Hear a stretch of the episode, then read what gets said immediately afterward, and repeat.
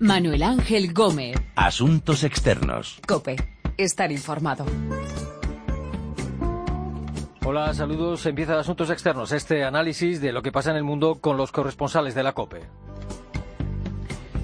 Vamos a mirar hacia Colombia, donde se dan pequeños pasos hacia la paz. El gobierno de Juan Manuel Santos ha decidido indultar a 30 presos de la guerrilla de las FARC. Al presidente colombiano le gustaría que hubiera en vigor un alto el fuego para el 31 de diciembre. Nos trasladaremos al Reino Unido porque su primer ministro, David Cameron, quiere que aviones británicos bombardeen a los yihadistas de Daesh en Siria, pero necesita antes el visto bueno de la Cámara de los Comunes. Puede que lo consiga en las próximas semanas.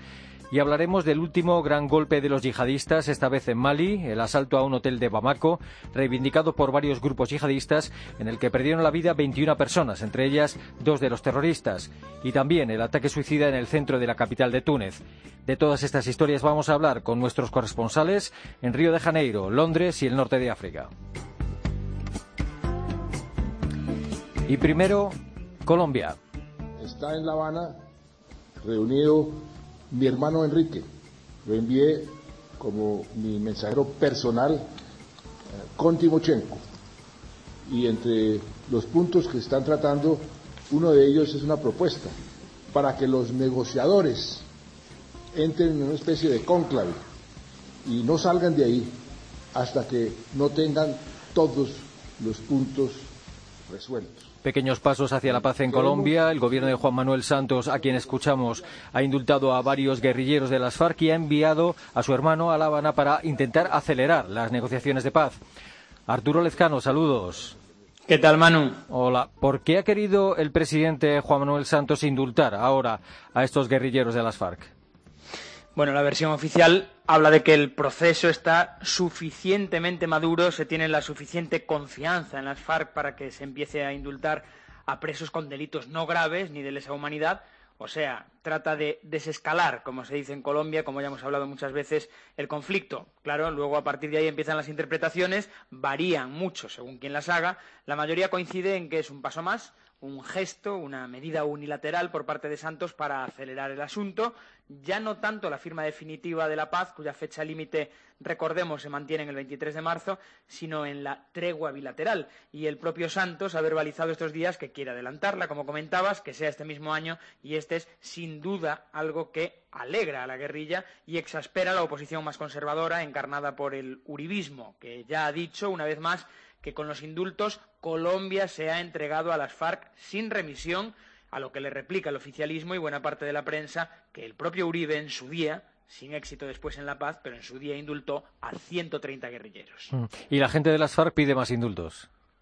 Sí, a su vez la guerrilla pide más indultos, pero no por este lado, eh, es decir, paralelamente a estos indultos anunciados por eh, Santos, eh, hay una demanda que eleva la voz desde hace meses desde dentro de las cárceles referida a los que tienen problemas de salud, unos 80, por ellos, por esos 80, hay, según las FARC, 1.500 presos en huelga de hambre en cárceles colombianas, como digo, en protestas también por las condiciones de salud y el maltrato. El Gobierno a lo que se ha comprometido en este caso es a examinar las condiciones de esos guerrilleros, disponer de cuidados renovados para su atención, pero de todas maneras el Ejecutivo de Santos ya ha dejado claro que estos indultos nada tienen que ver con eso, sino con un paquete de gestos de confianza que incluyen otras tres cosas. La puesta en marcha de programas de apoyo psicosocial, el acompañamiento para la estabilización familiar y el acceso a la educación y a la formación laboral, o sea, en dos palabras, en una reinserción colectiva o una reintegración a la vida civil. Mm.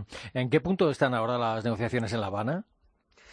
Eh, bueno, actores del proceso aseguran que las negociaciones, eh, bueno, la muestra del gobierno que acabamos de comentar gana algo de oxígeno en la negociación abierta referido sobre todo a la justicia, Recordemos ese primer gran acuerdo de los últimos meses en los que hay un pulso muy duro entre las condiciones que solicitan unos y los otros y se da por descontado que ahora el Gobierno espera, claro, algún gesto en contraprestación, como por ejemplo cumplir plazos para ir cerrando asuntos pendientes con, vamos, con nombre y apellido. Recordemos que en estos últimos meses ha habido un ping-pong de gestos, valga la redundancia con la palabrita. Las FARC prometieron no reclutar a menores de edad primero, Santos luego suspendió solicitudes solicitudes de extradición de cabecillas, detuvo bombardeos a campamentos también, luego vino el desminado humanitario y la búsqueda de desaparecidos y finalmente ese gran acuerdo de la creación de una jurisdicción para la paz, pero no llega, por lo que parece, y por eso Santos, como escuchábamos, ha enviado nada menos que a Enrique Santos, a su hermano, a Cuba. Mm, eh, ¿Y cuál es el papel que tiene eh, que, jugar, o que se supone que juega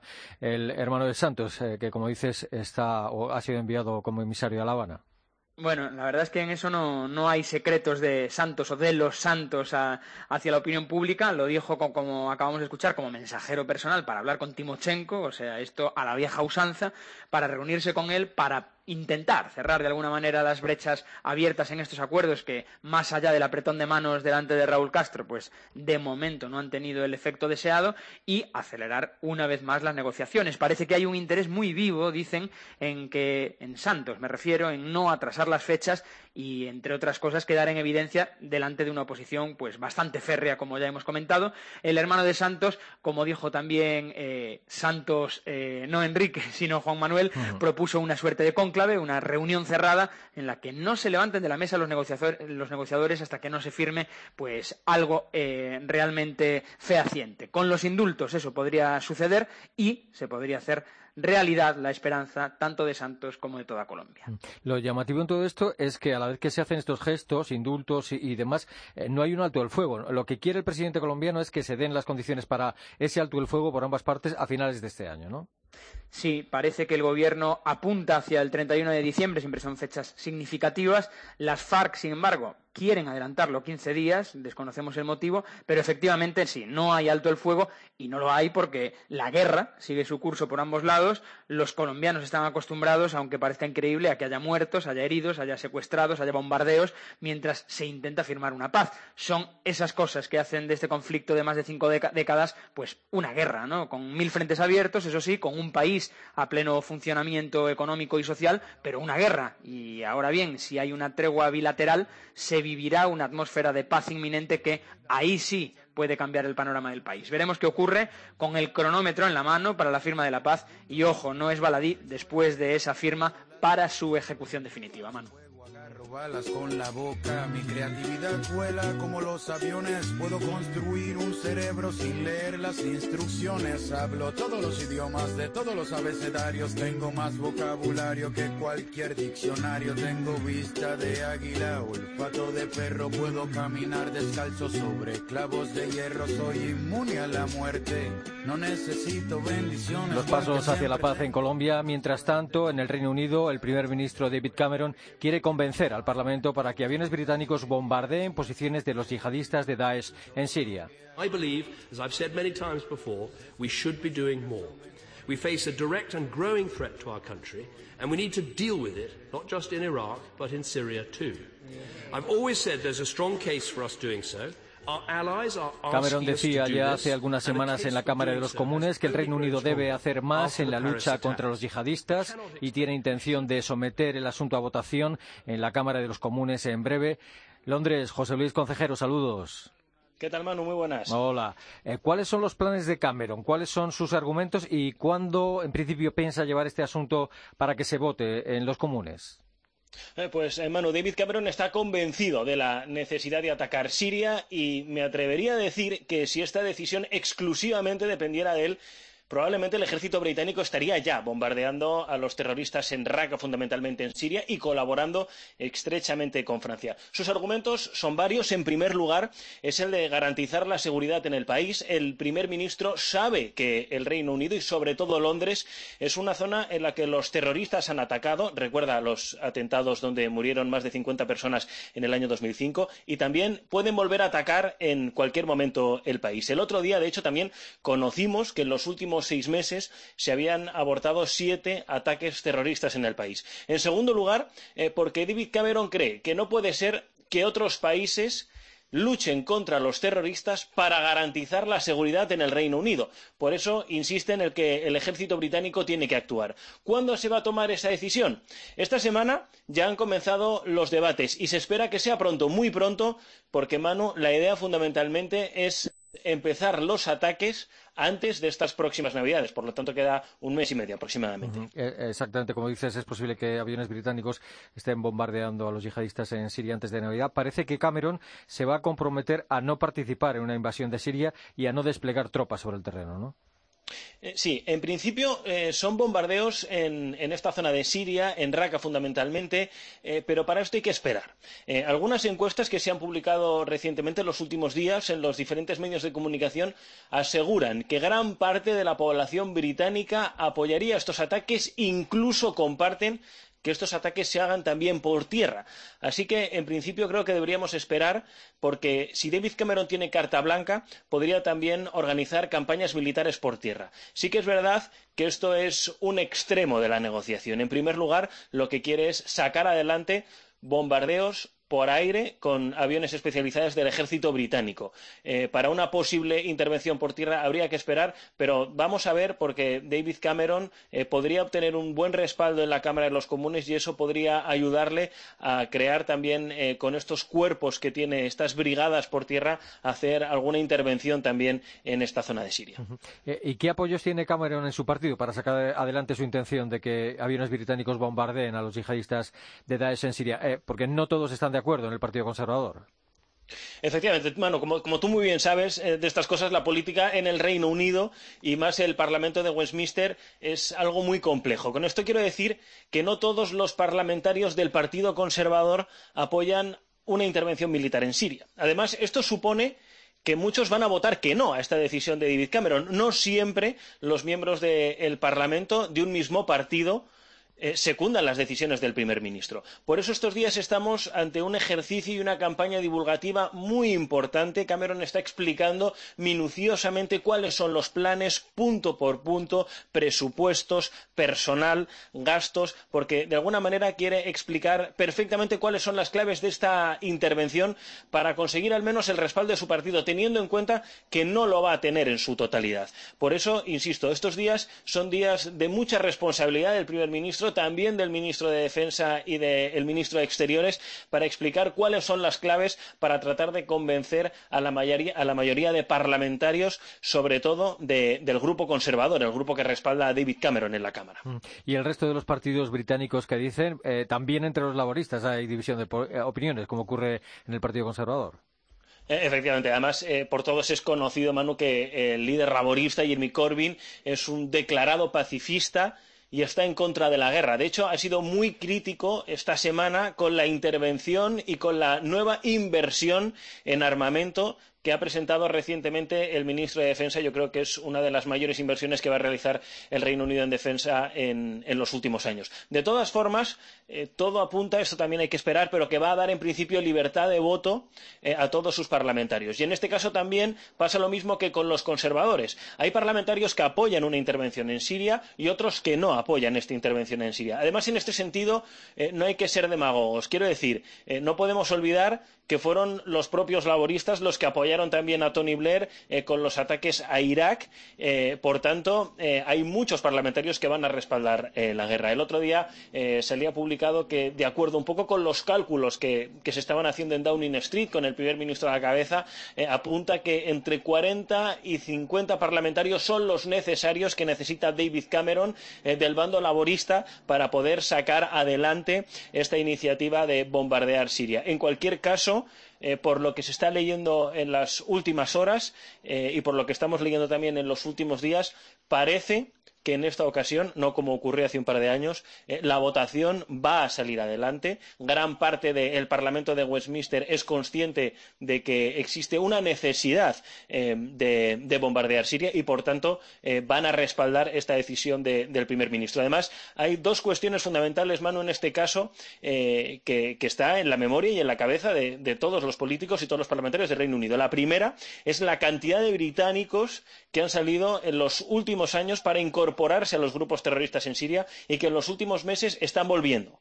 Y esas son un poco eh, las personas peligrosas que en un momento determinado podrían atentar en, el Reino Unido. Y luego, por otro lado, eh, también esos datos de los que hablábamos anteriormente, que, de alguna manera ponen los pelos de punta, y es que en los últimos seis meses se han abortado siete posibles ataques terroristas en suelo británico. Por lo tanto, esto ha castigado de alguna manera la conciencia de muchos parlamentarios en el Parlamento de Westminster y, en principio, va a salir adelante esta decisión con votos del Partido Conservador y de, los laboristas para, bombardear Siria en los, en próximos meses. Los aviones británicos no están atacando a los yihadistas de Siria, pero sí que lo están haciendo en, en Irak desde hace meses. Sí, concretamente desde, el, desde, si no me equivoco, desde septiembre del año 2014 participan con la coalición internacional en el bombardeo contra lugares estratégicos que tiene el Estado Islámico en Irak. Una campaña importante. Eh, de todas formas, sí que es verdad que gran parte de estos eh, terroristas, como aseguran los analistas internacionales, se han movilizado a la zona de Siria. De ahí que David Cameron quiera también atacar, atacar esta zona. Ahora mismo sí que hay presencia importante del ejército británico en Irak, no en Siria, y hasta el momento en Siria solo ha colaborado ayudando a franceses, americanos, eh, fundamentalmente en labores de inteligencia, pero no tiene un despliegue militar real, algo que puede cambiar en los próximos días. Sí que, insisto, son cuestiones de inteligencia las que está llevando a cabo el ejército británico. De hecho, el pasado mes de agosto fue en la zona de Siria donde unos drones del ejército británico acabaron con dos terroristas, además eh, de procedencia británica, eh, que estaban en la zona y que también planeaban de alguna manera atacar el Reino Unido. Por lo tanto, no es una presencia militar concreta, eh, son colaboraciones fundamentalmente en cuestiones de inteligencia eh, con el ejército francés y el ejército de Estados Unidos en este caso.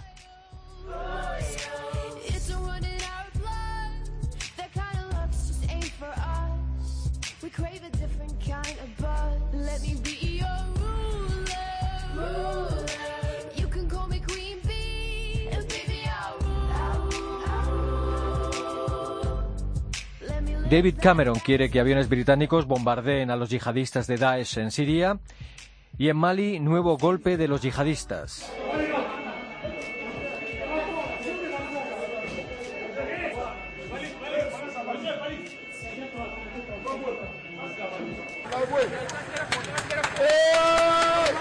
21 muertos en el asalto a un hotel en Bamako por un grupo yihadista. Escuchábamos el momento en el que los rehenes eran rescatados por fuerzas especiales malienses que recibían los aplausos de las personas que estaban a las puertas del hotel. Beatriz Mesa, saludos. Hola, ¿qué tal, Manu? Hola. Primero, el aparente atentado suicida en Túnez contra la Guardia Presidencial en pleno centro de la capital tunecina. ¿Ha reivindicado algún grupo este atentado? De momento no ha habido ninguna reivindicación, eh, aunque mm, de producirse, pues apuntan evidentemente a los dos grupos terroristas que están más presentes en el país. Este es Al Qaeda en el Magreb Islámico a través de una brigada local, de una cativa local, y eh, Estado Islámico también, el mal llamado Estado Islámico, que eh, desgraciadamente ha protagonizado más de un golpe terrorista como el que se produjo en la costa de Sus contra el complejo turístico. Sin embargo, la brigada de ACMI fue la que se atribuyó el ataque contra el Museo de Bagdad. Recordamos que los dos atentados terroristas provocaron la muerte, la muerte de 60 visitantes extranjeros. En este caso, este atentado buscaba, a diferencia de los dos anteriores, los cuerpos y fuerzas de la seguridad. De hecho, entre la mayoría, entre los muertos, la mayoría son agentes de la seguridad. El target, el objetivo, ha sido un autobús de la Guardia Presidencial que todos los días hace el mismo recorrido entre Cartago, donde se encuentra la residencia del presidente de la República, y eh, Mohamed V, el centro de la ciudad, una de las arterias más concurridas y más importantes, y se teme que pudiera haber sido, pues, o bien un kamikaze que haya eh, explotado un cinturón, haya estallado un cinturón explosivo al paso del autobús, o bien que se haya colocado una bomba dentro del autobús y de momento pues están llevando a cabo todas las investigaciones para revelar realmente qué es lo que ha pasado en la última tragedia que no deja de querer abortar esta, esta joven democracia tunecina. Y en Mali, el asalto al hotel en Bamako, ¿qué, sabemos de los autores de este ataque yihadista en Bamako? ¿Quiénes son los responsables? Bueno, sabéis que se han producido dos reivindicaciones distintas y casi paralelas. Es decir, en la noche del viernes, cuando se produce el ataque contra el hotel Gaddinson, Al Qaeda en el mar Islámico y la cativa de Muhtar, Muhtar la cativa de Al-Murabitun, y eh, al día siguiente fue el Frente Macinas, es decir, hubo una primera reivindicación de ACMI y de Mukhtar y justamente 24 horas después el Frente de Macina, que este Frente de Liberación de Macina no lo habréis oído en vuestra vida porque es una reciente creación de una comunidad étnica pool, es decir, este grupo terrorista está compuesto especialmente por los pools que, a pesar de ser grupo étnico mayoritario en la zona norte, en una zona norte de Mali, se ha sentido marginado, sometido al poder de los árabes y de los tuareg y deciden hace unos meses descindirse de otros grupos eh, armados y terroristas, constituir su propio grupo y fue además el que intentó secuestrar a extranjeros en el hotel Sebará en el norte de Mali recientemente, bueno, más bien en el centro del país, que al final pues resultó ser un fracaso porque hubo una intervención francesa que impidió que Macina pudiera apoderarse de rehenes como primera línea de financiación. Como sabéis, cada uno de estos grupos funcionan principalmente a través de la industria de los secuestros, con el que han ganado muchísimo dinero, fortunas en los últimos años, además de todo tipo de tráficos, de ilícitos, ¿eh? de drogas y de, y de armas y de seres humanos. En fin, se interpreta pues cuando se producen dos reivindicaciones distintas, por una parte se, se, lee como la rivalidad entre los diferentes grupos armados versus yihadistas versus grupos de crimen organizado, o bien también yo lo interpretaría como que realmente hay una convergencia entre todos los grupos, Manu. Es difícil decir que hay una mm, que no hay una cierta coordinación, porque al final Mukhtar viene de ACMI, eh, Ansardin, que es otro grupo también considerado terrorista, al frente se encuentra Yad Gali, tiene alianza con Al Qaeda en el Magreb Islámico de los años eh, 95, cuando se instala la primera cativa de, de ACMI, con lo cual mm, es todo muy transversal y yo creo que, mm, hay que hay que hablar de coordinación de los diferentes grupos armados y grupos terroristas y no tanto de grupos eh, por bloques separados, ¿no? En el caso de Mali. Uh -huh. y, y, a estas alturas está claro cuántos terroristas participaron en el asalto al hotel eh, y si murieron todos, porque creo que las fuerzas fuerzas de seguridad de Mali están buscando a, algunos eh, cómplices. Sí, se supone que la red que operó en el hotel estaba formada por cuatro personas. Dos mueren abatidos dentro del propio hotel, junto con otros eh, 19, en este caso, rehenes eh, la mayoría mm, eran occidentales y otros dos habrían escapado y ahí surgen las dudas, la hipótesis y al mismo tiempo el temor a saber mmm, de confirmarse, claro, que los asesinos, los dos que escaparon, pudieron huir, huir del hotel haciéndose pasar por víctimas, por rehenes. Es decir, que si esto se confirma, estaba todo muy bien estudiado. A mí lo que me preocupa ahora es cómo el gobierno de Mali todavía no ha confirmado la nacionalidad de los dos abatidos. Esto es fundamental porque si se identifican a esas dos personas se podría entender mejor cuáles son los grupos que están detrás de este atentado terrorista porque, como explicaba anteriormente, cada grupo está formado por unos grupos tribales determinados o grupos étnicos y creo que sería fundamental mmm, identificar esa nacionalidad, sobre todo porque ha habido testimonios, Manu, que han hablado mmm, de que habían escuchado desde dentro de las habitaciones cuando se estaba produciendo el secuestro masivo, habían escuchado algunos hablar inglés. Y claro, uh -huh. los que hablan inglés en Mali tienen que ser nigerianos, uh -huh. con lo cual esto nos haría pensar que hay elementos Haram, ¿no? de Boko Haram, efectivamente, uh -huh. dentro del grupo terrorista. Eh, ¿Contaron las fuerzas de seguridad malienses con, con, alguna ayuda? Porque se dijo que, en teoría, había algún tipo de participación de fuerzas especiales de Estados Unidos y de Francia, o, o que al menos estaban presentes allí.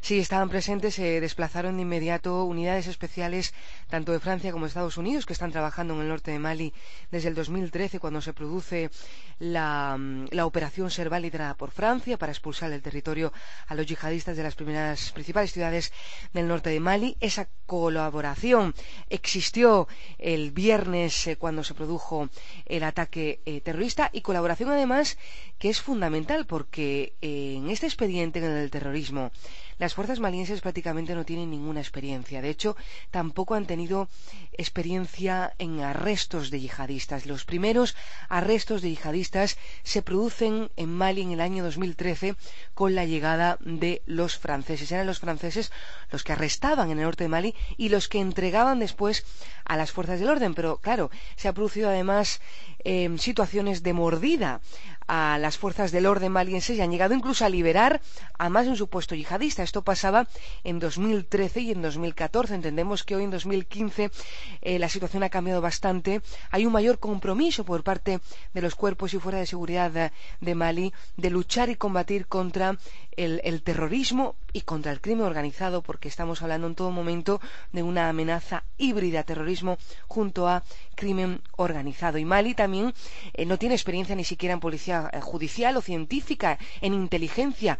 De ahí también la importancia de eh, fuerzas extranjeras, España concretamente, a través de la UTEM o a través también de la inteligencia militar española y homólogas, lo que sería el CIFAS, ¿verdad, Manu? Uh -huh. Están colaborando actualmente en Mali con autoridades malienses y enseñándoles a trabajar en este tipo de campos, en el de la inteligencia militar, en el de la información, la policía científica. Bueno, se están moviendo ahora mismo todos los cuerpos y fuerzas de seguridad para hacer frente a esta amenaza compleja e imbricada. ¿eh? Y este no es el primer ataque yihadista en Bamako en este año.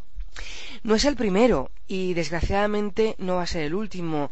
Para los que llevamos años visitando Mali y viajando a la capital, a Bamako, nos resulta realmente eh, trágico ¿no? y dramático que Bamako se convierta en un objetivo del terrorismo islamista porque esto no había existido hasta, hasta este último año. Evidentemente que Manu no se puede estudiar el yihadismo sin hacer alusión a la intervención francesa, porque cada uno de los actos terroristas, como el que se cometió el pasado mes de marzo en el restaurante La Terrasse que es un, un, restaurante también en el corazón de la capital, frecuentado especialmente por europeos, por europeos, entraron dos, dos hombres armados con Kalashnikov y abrieron fuego y mataron a cinco personas, tres eran europeos.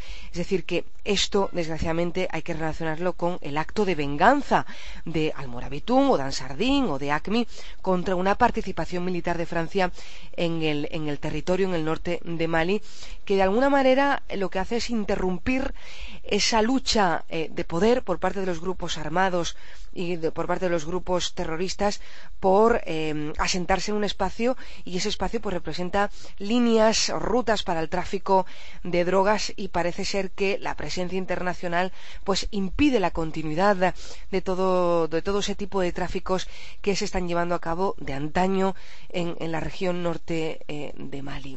Ahora mismo, precisamente, eh, ¿cuál es la situación en, en el norte del país? ¿Las tropas francesas están allí combatiendo a los yihadistas? Supuestamente sí, es decir, eh, las, fuerzas, las fuerzas francesas desde 2013 emprenden esa lucha armada en favor de la recuperación de la integridad territorial de Mali, porque había quedado eh, había quedado eh, limitado en dos, norte y sur, después de que los yihadistas, con la complicidad de autóctonos, claro, eh, invadieran las principales ciudades.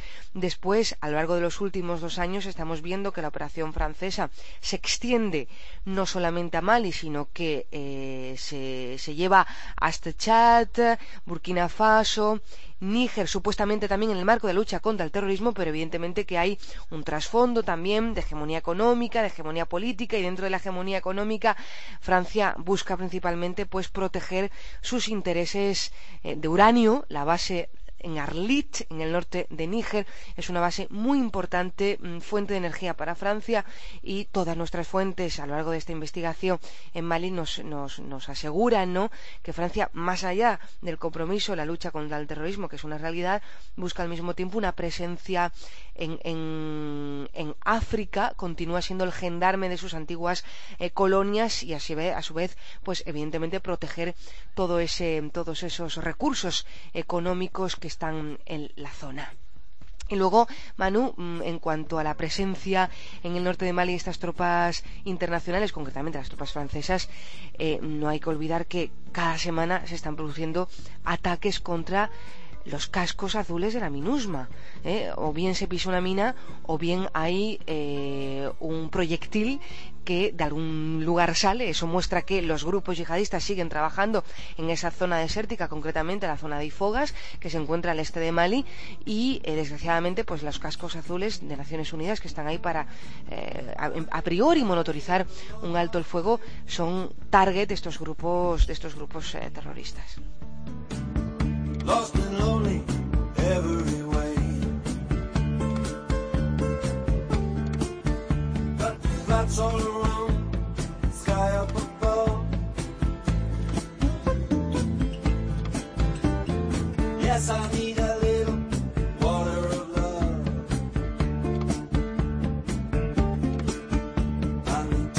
los últimos ataques yihadistas en Mali y en Túnez, la intención de David Cameron de que el Reino Unido participe en los bombardeos a los yihadistas de Daesh en Siria, al igual que ya hace en Irak, y los nuevos pasos hacia la paz en Colombia. Hemos hablado de todas estas historias con nuestros corresponsales en Norte de África, Londres y Río de Janeiro.